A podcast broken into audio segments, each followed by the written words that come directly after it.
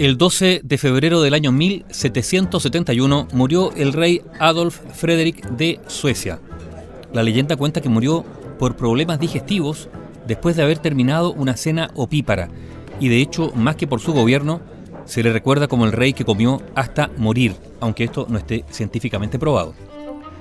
Adolf Frederick, o Adolfo Federico, había nacido en mayo de 1710 en Gottorp, en Alemania, su padre era Cristiano Augusto de Hohenstein-Gottorp-Eutin y pertenecía a la casa de los Hohenstein-Gottorp, mientras que su madre era Albertina Federica de Baden-Durlach.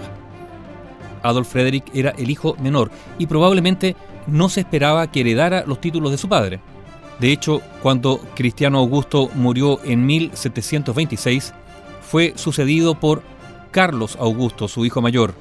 Pero este murió al año siguiente y como él no tenía hijos, fue sucedido por Adolf Frederick.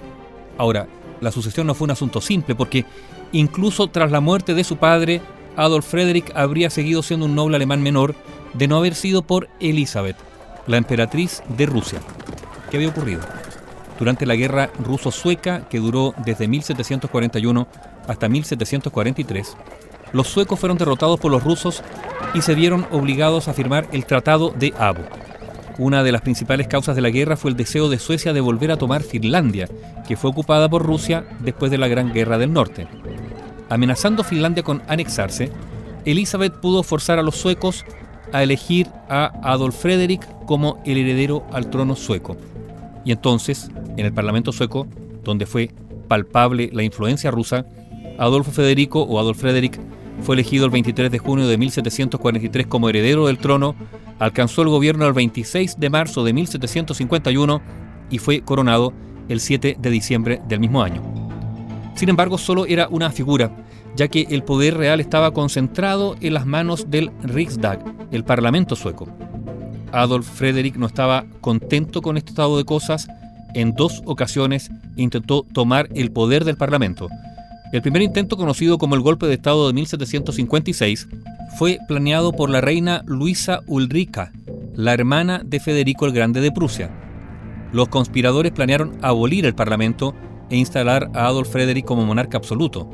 La trama fue descubierta y como consecuencia varios confidentes de la familia real fueron ejecutados y Adolf Frederick casi, casi perdió el trono.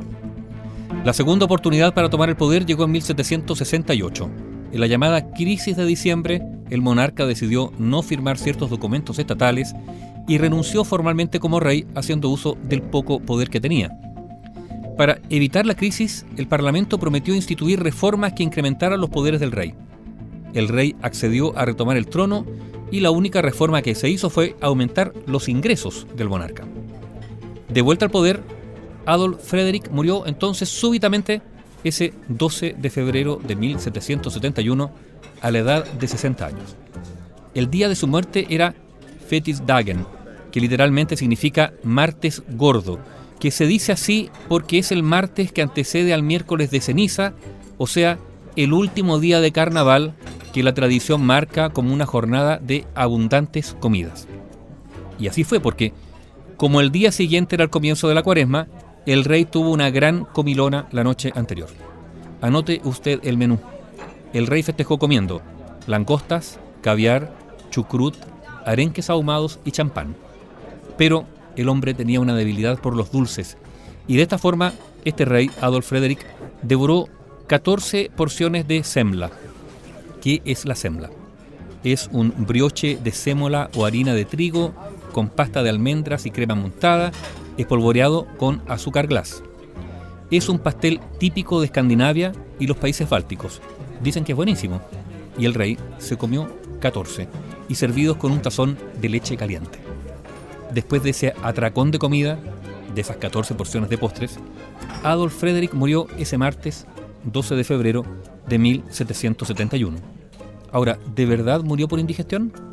Eso dice la leyenda, pero algunos conjeturan que la verdadera causa de la muerte fue probablemente un derrame cerebral, pero nada impidió que se extendiera el rumor de un mortal atracón de Sembla.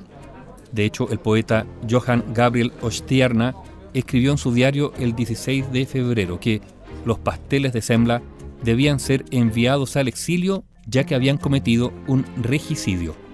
la muerte del rey Adolf Frederick de Suecia ese 12 de febrero de 1771.